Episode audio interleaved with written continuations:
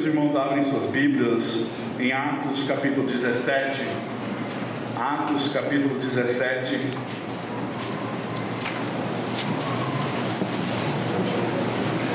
Nós vamos ler do versículo 16 até o 34. Atos 17, o versículo 16 ao 34.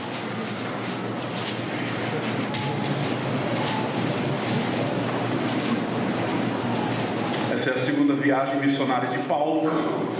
Ele esteve em Tessalônica, depois Bereia, mas teve que sair daqueles locais por causa da perseguição, e aqui ele se encontra em Atenas. Então, no versículo 16.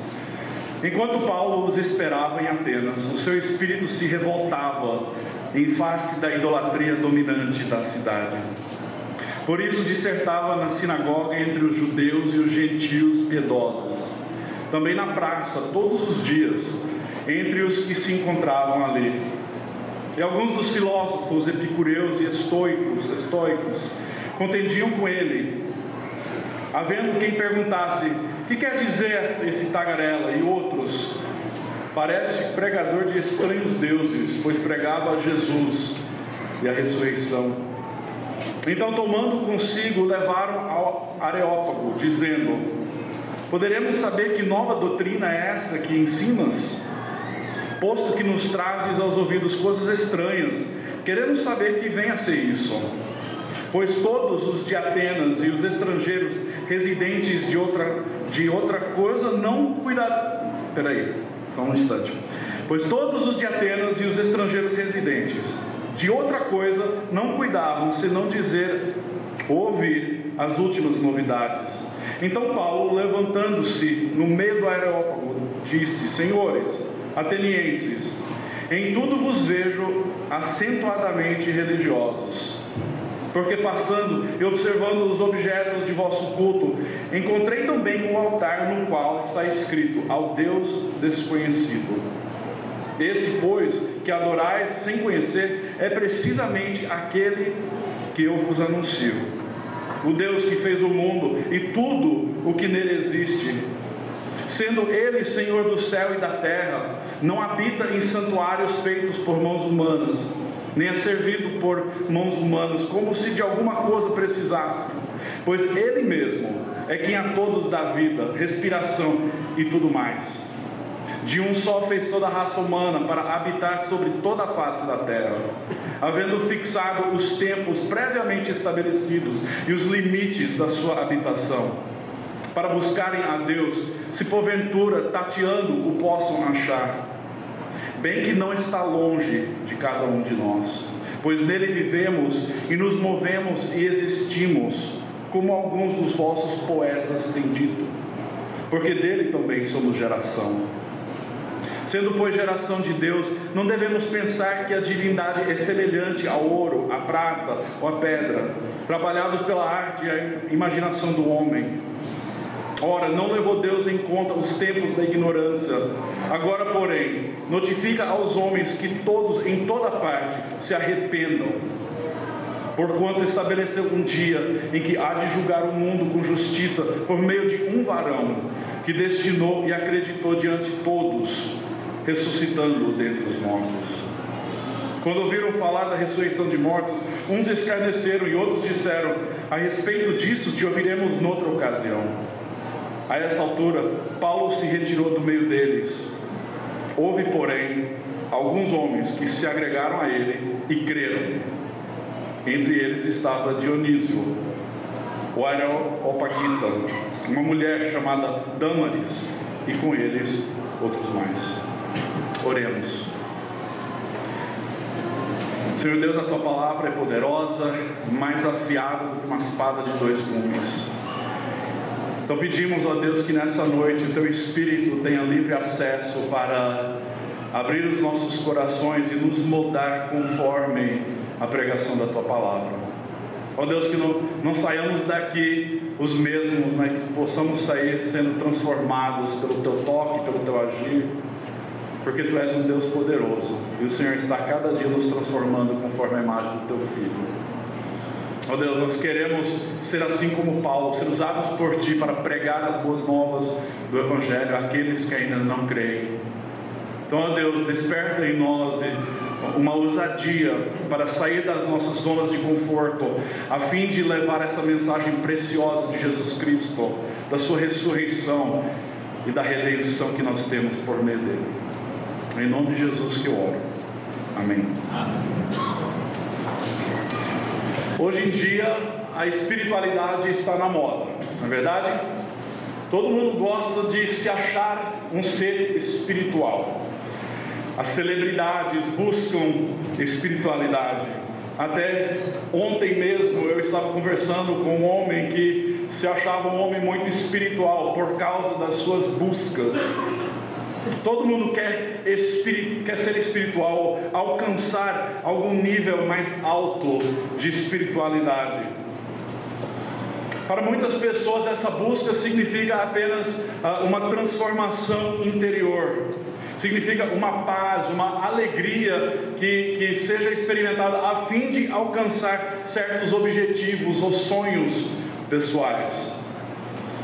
Mas o cristianismo não se encaixa nesse modelo, nessa visão de espiritualidade. Sim, o cristianismo transforma o nosso interior, nos dando paz e alegria, mas é muito mais do que simplesmente paz e alegria. O cristianismo não transforma o nosso interior a fim de nos ajudar a alcançar os nossos objetivos e sonhos pessoais. O cristianismo nos dá objetivos e sonhos novos e completamente diferentes das que tínhamos antes de conhecer a Cristo cristianismo de fato não é como a maioria das religiões do mundo, não é como nenhuma religião do mundo. A maioria das, das religiões tratam a fé como um assunto pessoal e particular. Enquanto o cristianismo, apesar de começar de uma forma pessoal e particular, é extremamente pública. A fé cristã deve ser vivida de uma forma pública, para que as pessoas possam reconhecer em nós algo de diferente e ouvir aquilo que Jesus Cristo fez em nossas vidas. No mundo em que nós vivemos, inclusive num país laico como esse, se ouve muito sobre tolerância, né? Temos que ser tolerantes, mas nos dias atuais, tolerância não é simplesmente respeitar o próximo por ter uma opinião diferente. Tolerância é, é, é você celebrar e até concordar com algo diferente, mas o cristianismo não é tolerado. Enquanto se diz ser um país de tolerância, no mundo inteiro o cristianismo está cada vez mais sendo é, expulsado por religiões, por filosofias. Não muito diferente dos dias em que Paulo pregava pela Ásia e pela Europa.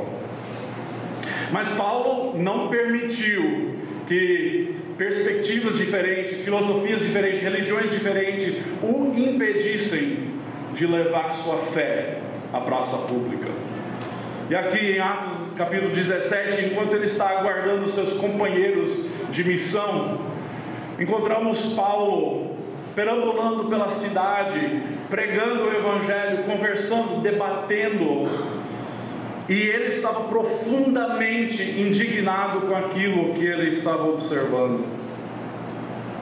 Então, hoje à noite eu gostaria que nós juntos pudéssemos ver esse trecho uh, como uma cosmovisão bíblica, uma cosmovisão cristã que Paulo está apresentando, mas de fato Paulo está demonstrando por sua própria vida e por suas próprias palavras.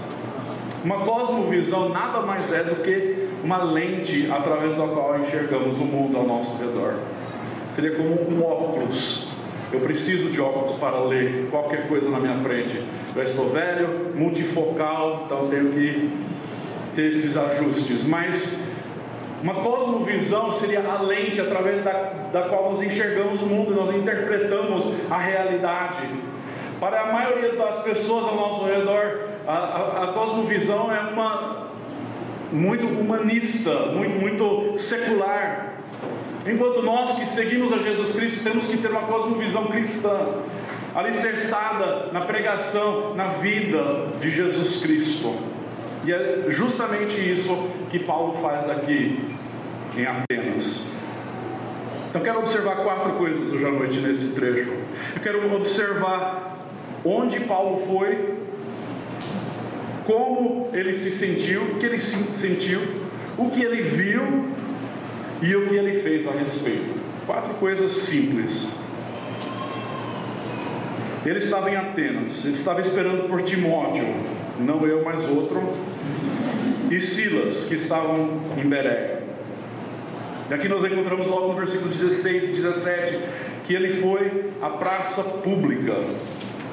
Ele foi à praça pública, diz uh, que ele dissertava na sinagoga entre os judeus e os gentios, também na praça todos os dias. A fé do apóstolo Paulo não era uma fé escondida, não era apenas uma fé particular guardadinha para si mesmo, mas era uma fé que ele vivia de forma pública, na maneira como ele interagia com as pessoas ao seu redor. Ele aproveitou a oportunidade para visitar dois lugares. Era sempre o costume de Paulo ir às sinagogas primeiro, para discutir, para pregar o evangelho sobre Jesus Cristo com os judeus e também com gregos tementes que ali se encontravam. Mas a praça pública, para mim, eh, me, chama muita atenção, porque nos dias atuais nós ouvimos muito, até dentro do cristianismo, que uh, você tem que ter a sua fé, mas a sua fé é pessoal, é, é para você. Uh, não, troque essas ideias com outras pessoas, mas guarde só para si, porque você não quer ofender ninguém, você não quer uh, pisar no pé de ninguém. Então guarde a sua fé de uma forma particular, não converse sobre religião, converse sobre política, para que todo mundo seja tolerante um com o outro. Não é esse o discurso que nós ouvimos muito nos dias atuais? Mas nós não somos chamados para uma fé particular, uma fé escondida nós somos confiados o Evangelho fim de apresentarmos esse Evangelho não somente com a nossa boca, mas com a nossa própria vida. O cristianismo não é meramente algo que deve ser praticado aos finais de semana, aos domingos na igreja, entre os fiéis. O cristianismo é algo que deve ser vivido 24 horas por dia, 7 dias por semana, 365 dias por ano.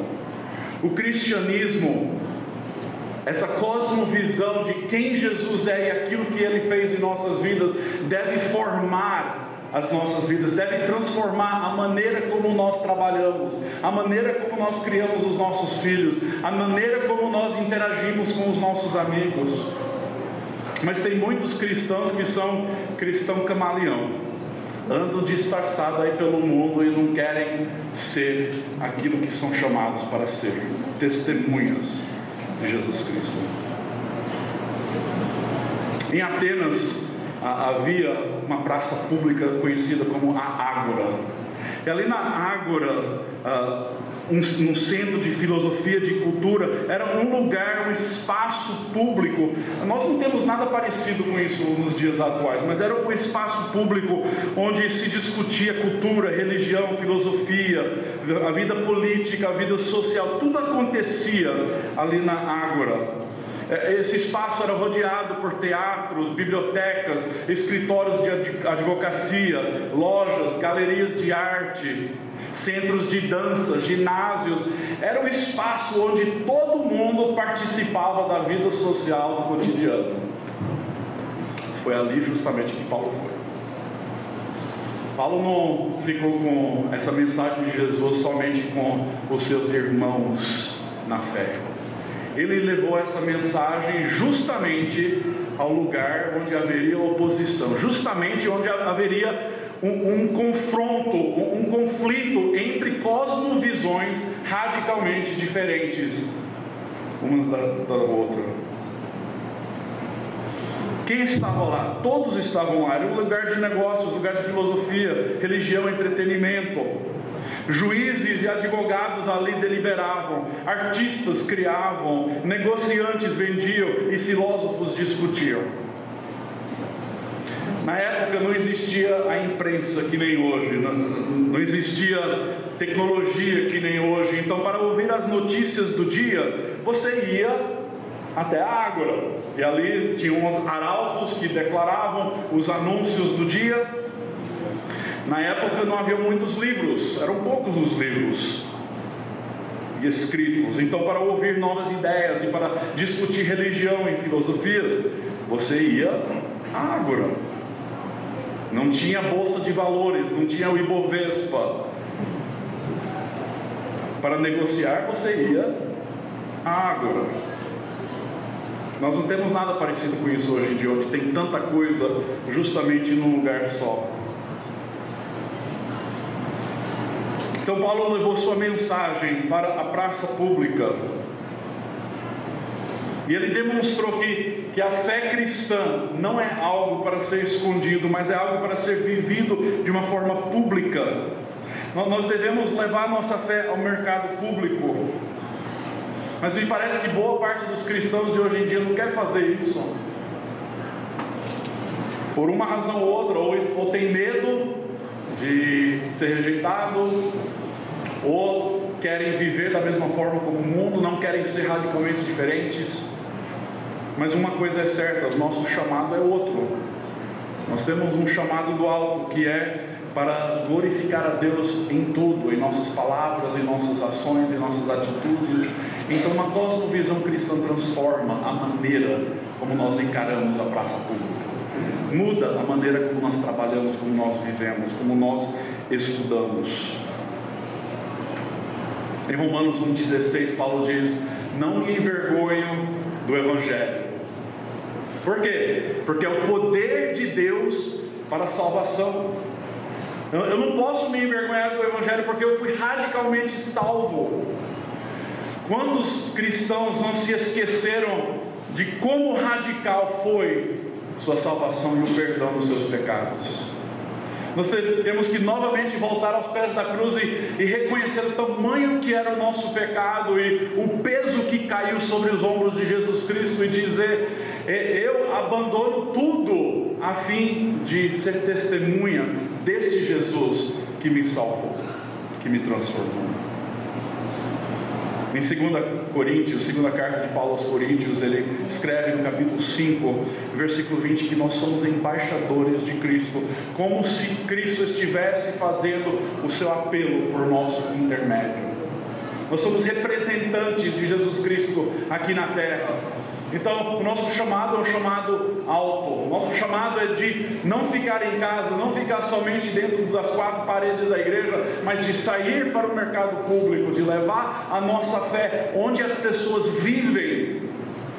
Por isso que nós precisamos de médicos cristãos, de advogados cristãos, de negociantes cristãos, para que eles possam viver uma nova cosmovisão transformada por Jesus Cristo e Sua palavra, a fim de que o mundo conheça a glória do Senhor. Por que isso surpreende tantas pessoas? Por que isso choca com a cultura de hoje? É porque a maioria das pessoas são pagãs na maneira como pensam. O paganismo pensa dessa forma. Cada pessoa tem sua própria fé, cada pessoa tem seu próprio Deus, seu próprio ídolo. Há um Deus para os pescadores, há um Deus para os negociantes, há um Deus para as pessoas em Roma, um Deus para as pessoas em Atenas. E jamais o pescador iria falar com o negociante sobre o seu próprio Deus, não é? O romano não deveria ir até Corinto para lhe dizer como viver ou como buscar a Deus. É assim que o paganismo pensa. E muitos cristãos pensam de forma pagã nesse sentido.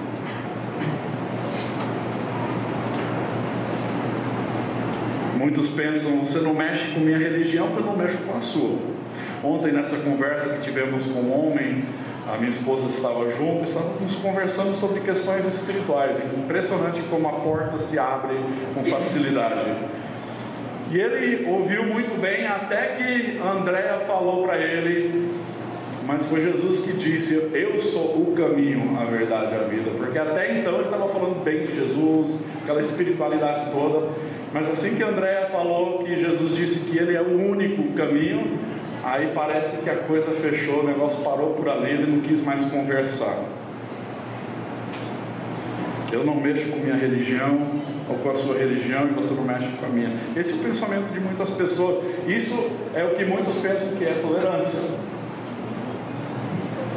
Mas se o Deus verdadeiro for mais do que apenas uma imagem, se o Deus verdadeiro for mais do que apenas uma parte da criação, se de fato Ele é o Criador de todas as coisas, a lógica nos diz que Ele também deve ser Senhor sobre todas as coisas, não é verdade? Se Ele é o Deus Criador, se Ele é soberano, se Ele é de fato o único e verdadeiro Deus, então Ele deve ser Senhor sobre as nossas vidas. E se Ele é Senhor sobre as nossas vidas, tudo muda. Tudo muda. Jesus mesmo disse: se alguém quiser ser o meu discípulo, se alguém quiser me seguir, tem que fazer o quê? Negar-se a si mesmo, tomar sua cruz e seguir. Muitos de nós queremos só as bênçãos que Ele tem para oferecer, mas nós não queremos negar a si mesmo. Nós não queremos deixar o eu de lado para deixar Ele ser o Senhor das nossas vidas. Então Paulo decidiu levar a sua fé, a sua mensagem, a mensagem de Cristo à praça pública, ao campo de filosofias e ideias e diz aqui no trecho que ele fez isso dia após dia. Não foi uma vez ou outra, mas ele estava engajado nessa obra de fazer discípulos. E, e meu desafio para os irmãos hoje à noite é que onde você trabalha, onde você vive, leve a sua fé a esses lugares. Que as pessoas ouçam algo diferente na maneira como você fala. Que eles observem algo diferente na maneira como você trabalha. É impossível manter esse Deus tão grande, esse Deus tão maravilhoso, como apenas um aspecto guardadinho particular para você. Então, primeiro princípio, a fé cristã afeta cada parte da sua vida. Segunda coisa que eu quero que vocês observem no trecho, o que Paulo sentiu versículo 16 diz que ele ficou profundamente indignado, ou aqui na versão Almeida diz que revoltava-se nele o seu espírito. Essa palavra no grego é interessante, é, é um pouco difícil de traduzir a palavra paroxino, que literalmente significa uma convulsão, é, é uma reação extremamente forte no interior é, é essa indignação ou uma revolta por causa de uma determinada situação ou condição. E eu não penso, pelo que nós lemos aqui nesse trecho, que Paulo estava indignado com os atenienses, mas ele, estava indignado por causa da idolatria. Ele olhava ao redor e ele via tantos ídolos, e alguns historiadores dizem que na época tinha mais de 30 mil deuses diferentes além de Atenas. Imagine isso: 30 mil deuses diferentes. Tinha um Deus para tudo quanto era coisa. Ele ficou revoltado. E imagino que ele ficou angustiado de ver tantas pessoas perdidas. E eu penso até como deve ter sido para Jesus quando disse que Jesus olhava as multidões e é, ele, ele ficou comovido profundamente com compaixão ao ver pessoas perdidas como ovelhas desgarradas, ovelhas sem um pastor. E Paulo sentiu a mesma coisa. Não sei de você, mas quando você olha ao redor da sua vida, os seus amigos, a cultura de uma forma geral, você fica indignado com aquilo que você vê? Ou para você é simplesmente normalidade? Porque o cristão que tem uma cosmovisão bíblica, o cristão que foi transformado por Jesus Cristo e tem uma nova maneira de enxergar o mundo, vai ver pessoas perdidas por todas as partes, vai ver a idolatria que está por trás de todos os problemas que atingem a sociedade. E apenas Jesus Cristo é capaz de transformar essas vidas. Nós não lemos aqui que Paulo apontou o dedo em julgamento, dizendo que monte de pecadores, com grande é sua idolatria, não. Ele voltava dia após dia à praça pública para discutir, para conversar, para falar de Jesus Cristo e da sua salvação. Então, essa indignação, esse sentimento, não paralisou, mas o desafiou a encarar os perdidos que estavam à sua volta. Conheço muitas pessoas que ficam indignadas, mas não fazem nada a respeito. Não é? Pessoas que ficam indignadas com a corrupção, pessoas que ficam indignadas com a criminalidade que existe nos dias de hoje, mas não querem fazer nada a respeito, não querem entrar na praça pública com sua fé, de encarar situações difíceis com a mensagem de salvação, mas essa, esse é o nosso chamado. E diz aqui no trecho que as pessoas ficaram tão interessadas que levaram Paulo ao Areópago. Agora, o que é o Areópago? O Areópago, além de ser o Supremo Tribunal, também era o Conselho de Filósofos, os grandes filósofos, também conhecido como a Colina de Marte.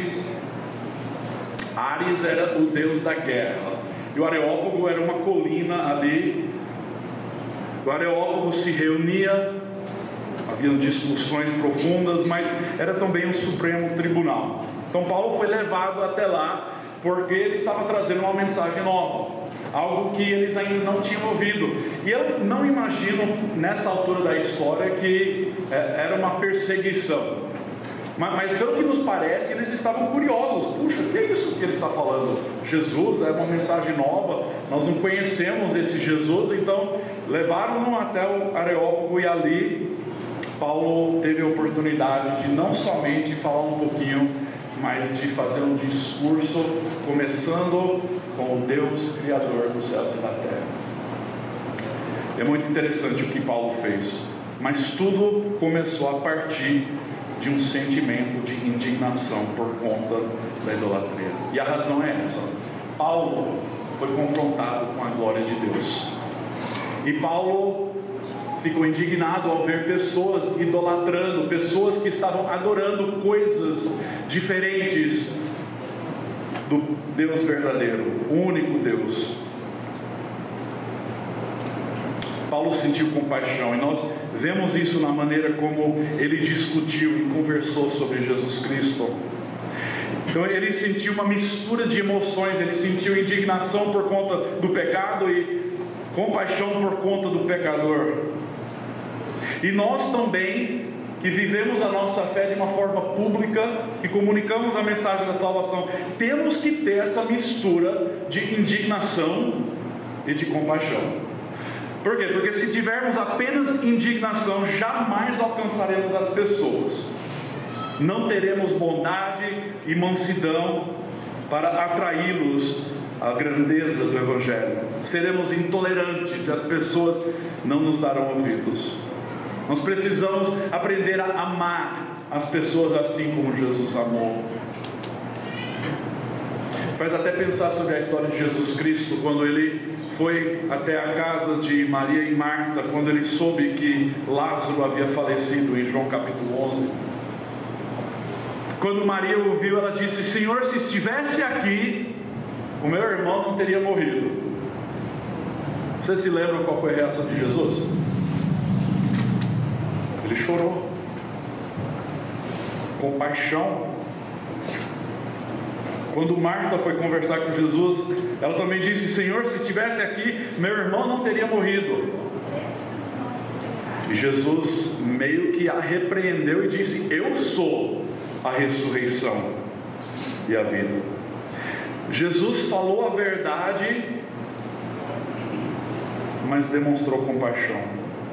Se você observar a, a, pregação de Jesus, a maneira como ele vivia, nós encontramos muito bem equilibrado essa mistura de indignação por conta do pecado e compaixão por conta do pecador. O problema com a maioria de nós é que nós fazemos um ou outro muito bem, não é?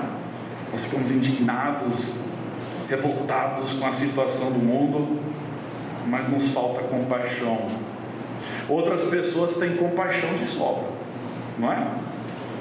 Mas não sabem confrontar o pecado, não sabem levar pessoas ao arrependimento através da pregação da palavra.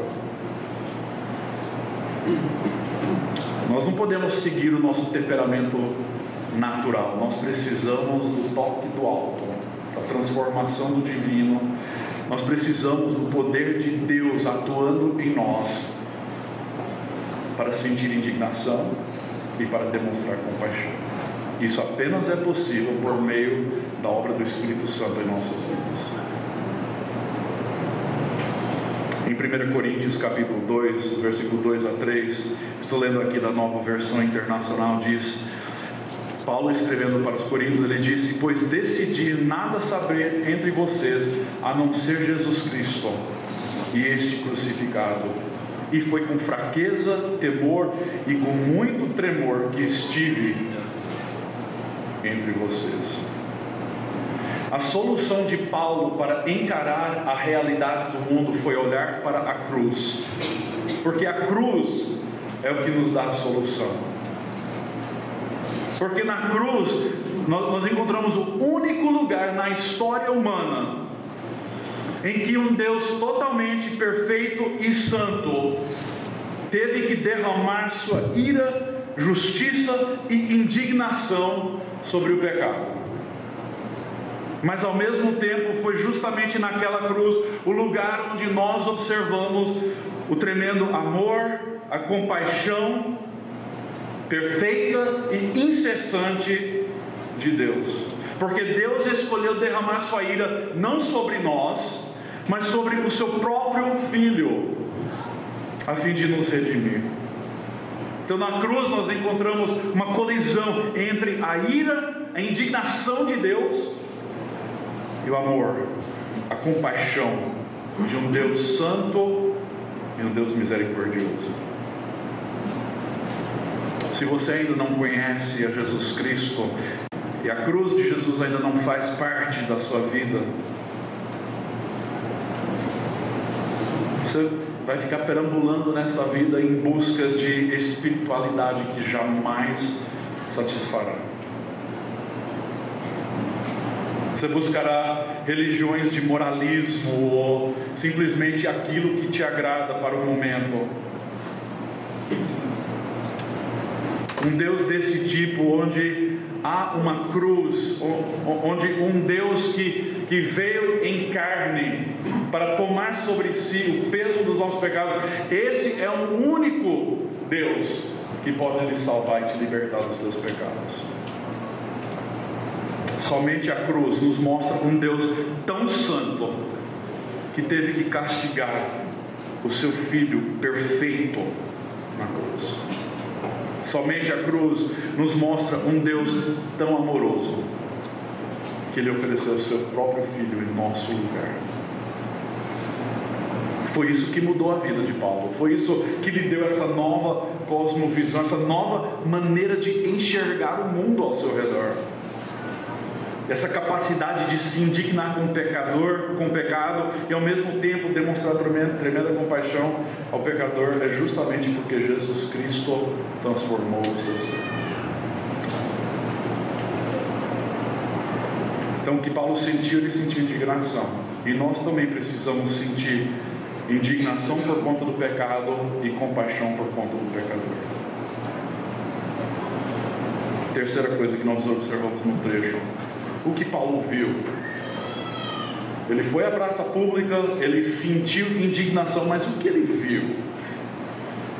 Versículo 16, novamente. Enquanto Paulo esperava, o seu espírito se revoltava em face da idolatria dominante na cidade. Em face da idolatria dominante da cidade. Ele viu ídolos por todos os lados, em todo lugar.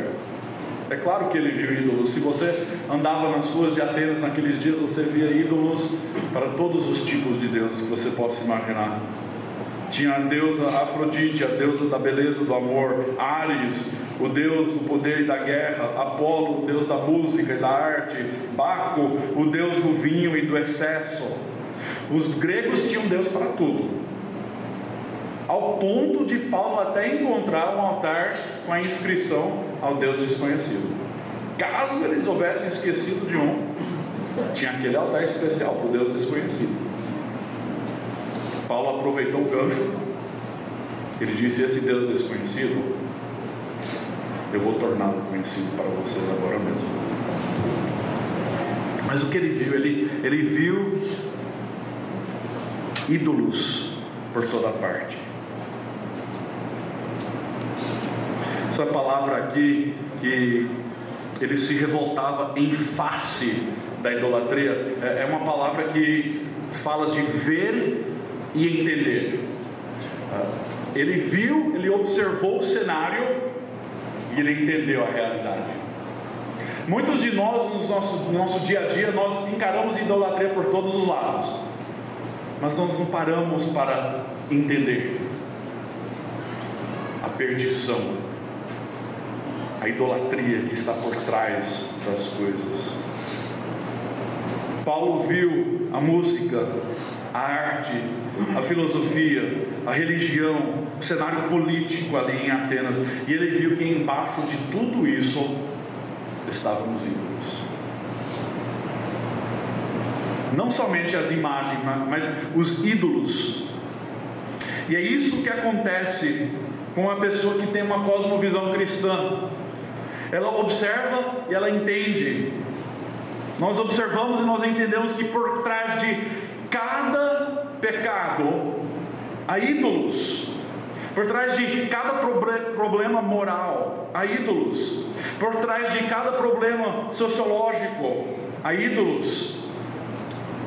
São os ídolos que atrapalham, são os ídolos que impedem o ser humano de conhecer o verdadeiro Deus.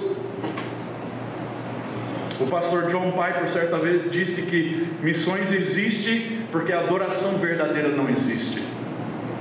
É justamente isso, as pessoas adoram tudo e qualquer coisa, mas não o verdadeiro e único Deus. E uma cosmovisão cristã nos ajuda a enxergar o mundo ao nosso redor e dizer por trás de todo mal existem ídolos a idolatria que impede as pessoas de conhecer e experimentar a glória do verdadeiro Deus. Então, nosso chamado é um chamado do alto, de levar a pregação da mensagem aos perdidos, para que os ídolos sejam despedaçados, para que Deus seja o único Deus de suas vidas.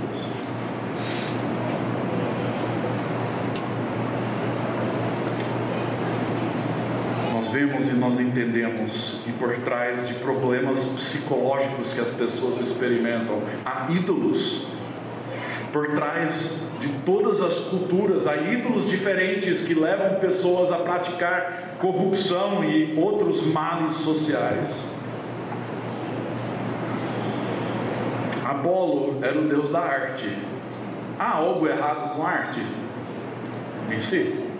Não. Eu creio que Deus criou a arte.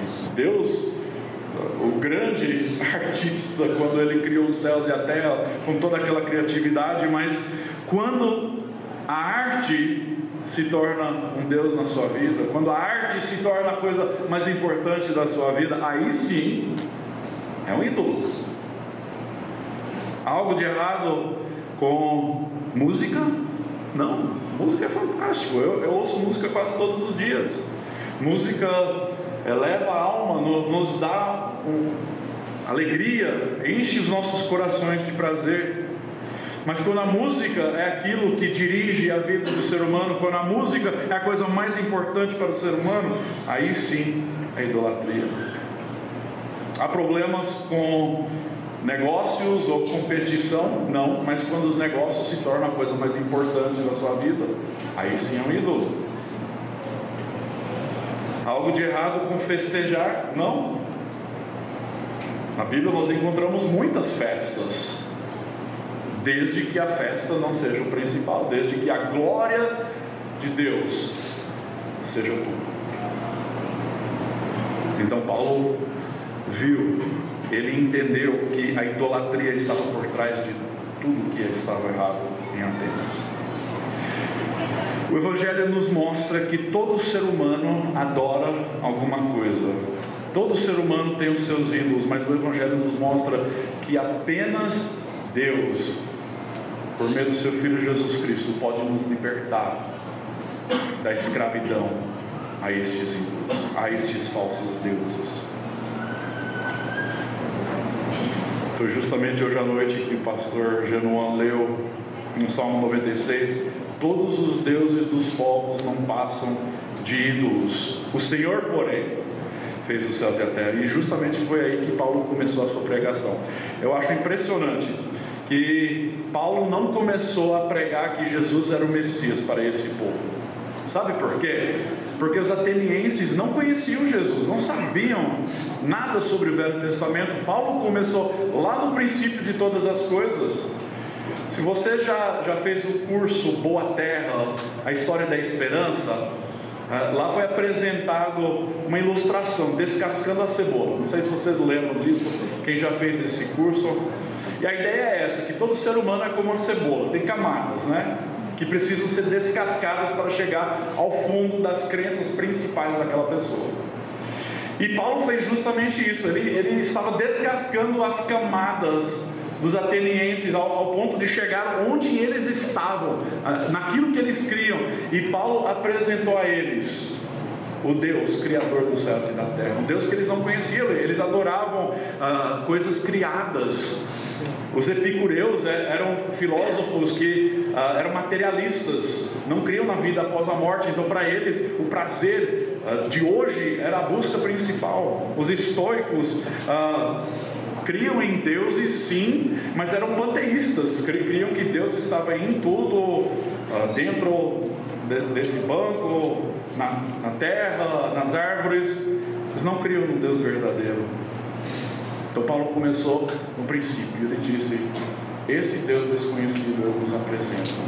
O Deus Criador dos céus e da terra. Ele demonstrou como esse Deus não somente é um Deus transcendente de longe, mas também é um Deus de perto. De perto. Ele é um Deus envolvido na sua criação, não como os deuses falsos. Paulo viu ídolos por toda parte, e isso o levou à pregação do Evangelho. Se você quiser entender o que há de errado no mundo, seja no cenário político, seja na cultura de uma forma geral, veja os ídolos. Você quiser entender o que há de errado no seu trabalho, observe os ídolos. Se você quiser entender por que há tanta violência doméstica, veja os ídolos. Se você quer entender por que há tantos vícios no mundo, veja os ídolos. O Evangelho nos transforma e muda tudo em nossas vidas. Então vou terminar aqui hoje à noite com aquilo que Paulo fez. Onde ele foi à praça pública, o que ele sentiu, indignação e compaixão. O que ele viu, idolatria, e o que ele fez. Ele pregou Jesus Cristo e a mensagem da sua salvação, sua morte e sua ressurreição. Ele começou com Deus, e depois ele passou a, a explicar que uh, o ser humano é criatura de Deus, é descendente de Deus, e com isso demonstrou que o ser humano depende de Deus, e que é uma criatura que precisa buscar a Deus. Diz que, versículo 26, de um só fez toda a raça humana para habitar sobre a, toda a face da terra, havendo fixado os tempos previamente, previamente estabelecidos e os limites da sua habitação. Um Deus soberano, um Deus que está no controle de todas as coisas. Versículo 27, para buscarem a Deus se porventura tateando o possam achar bem que não está longe de cada um de nós. Aqui Paulo descreve um Deus que está próximo. E a pessoa que o busca, o encontra. Mas nós encontramos essa perspectiva de cegos uh, na escuridão, tentando buscar a Deus e não o encontrando. Então Paulo viu aqui a tremenda importância de pregar claramente aquilo que eles precisavam entender que esse Deus desconhecido que vocês tanto procuram e tanto buscam, é um Deus que se faz presente aqui mesmo, por meio do seu Filho Jesus Cristo. Aí, versículo 30. Ora, não levou Deus em conta os tempos da ignorância, agora, porém, notifica aos homens que todos, em toda parte, se arrependam. O que Paulo fez, ele pregou a mensagem de Jesus Cristo, da sua morte e ressurreição, e ele chamou os ouvintes ao arrependimento. Paulo né, não, não deu um discurso bonito e espiritual, mas ele alicerçou o seu discurso num evento histórico: a morte e a ressurreição de Jesus. E Paulo se fez um tanto vulnerável aqui nesse meio de pessoas cultas e intelectuais. Porque nenhum ali cria na ressurreição. Nenhuma, nenhum tipo de ressurreição. Mas Paulo alicerçou seu discurso num evento histórico. Ele fez isso por diversas vezes. Uh, mais para frente, no capítulo 26, não precisam olhar, vou só comentar rapidamente. Mas Paulo estava sendo interrogado por Festo. E ele falou sobre a morte e ressurreição de Jesus. E, e quando Festo ouviu isso, ele perguntou se Paulo não era um homem louco. Paulo virou para ele e disse: Pergunte para o rei Agripa se essas coisas são verdadeiras ou não. O rei está familiarizado com essas coisas e lhe posso falar abertamente: estou certo de que nada disso escapou do seu conhecimento, pois nada se passou num lugar qualquer. Quando Paulo pregava sobre Jesus Cristo, ele não pregava sobre um homem qualquer, um homem bonzinho que fez uma coisa boa, boa no passado. Ele pregou sobre o Deus verdadeiro que veio à terra, que morreu e que ressuscitou, e ele alicerçou isso num evento histórico que foi comprovado por centenas e centenas de pessoas. É algo digno de ser confiado. Então ele não ficou acanhado, ele, ele abriu a boca e ele falou, mesmo sabendo que seria ridicularizado por aqueles homens filósofos. Foi justamente isso que aconteceu. Quando ele disse assim, porque estabeleceu um dia em que há de julgar o mundo com justiça. Ele está falando com esse povo: vocês são idólatras e vem aí um dia da justiça. Por meio de um varão que destinou e acreditou diante de todos, ressuscitando dentre os mortos. E diz: quando ouviram falar da ressurreição dos mortos, uns se escarneceram, zombaram era de se imaginar. Mas nessa pregação houve três reações. Diz que alguns escarneceram, outros disseram a respeito disso, te ouviremos noutra ocasião. No versículo 34, houve, porém, alguns homens que se agregaram a ele e creram. Entre eles estava Dionísio, o Areopagita e uma mulher chamada Damaris. Três respostas comuns à pregação do Evangelho, a essa nova cosmovisão. Alguns zombam, rejeitam, outros pensam, tal, talvez não agora, talvez mais tarde, mas eu vou ouvir mais. E ainda outros creem e recebem a salvação. Se você está aqui hoje à noite e nunca se arrependeu dos seus pecados e entregou sua vida a Jesus Cristo, a Bíblia diz que hoje é o dia da salvação. Não deixe para amanhã o que precisa ser feito hoje. Mas talvez você pensa que não tem fé o suficiente para crer na mensagem de Jesus, sua morte e sua ressurreição. Eu digo a você que você tem muito mais fé do que você imagina. Todo mundo tem fé em alguma coisa. Todo mundo tem os seus deuses, os seus ídolos. Sua fé pode estar na sua própria força, sua fé pode estar no seu trabalho, no dinheiro, sua fé pode estar na sua família. Você pode seguir outros deuses como dinheiro, sexo ou prazer. Pode ser Afrodite, Baco ou Apolo. Mas saiba que esses deuses jamais satisfarão. O único Deus que pode lhe satisfazer é o Deus que lhe chama, lhe convida a receber a salvação e o perdão dos seus pecados.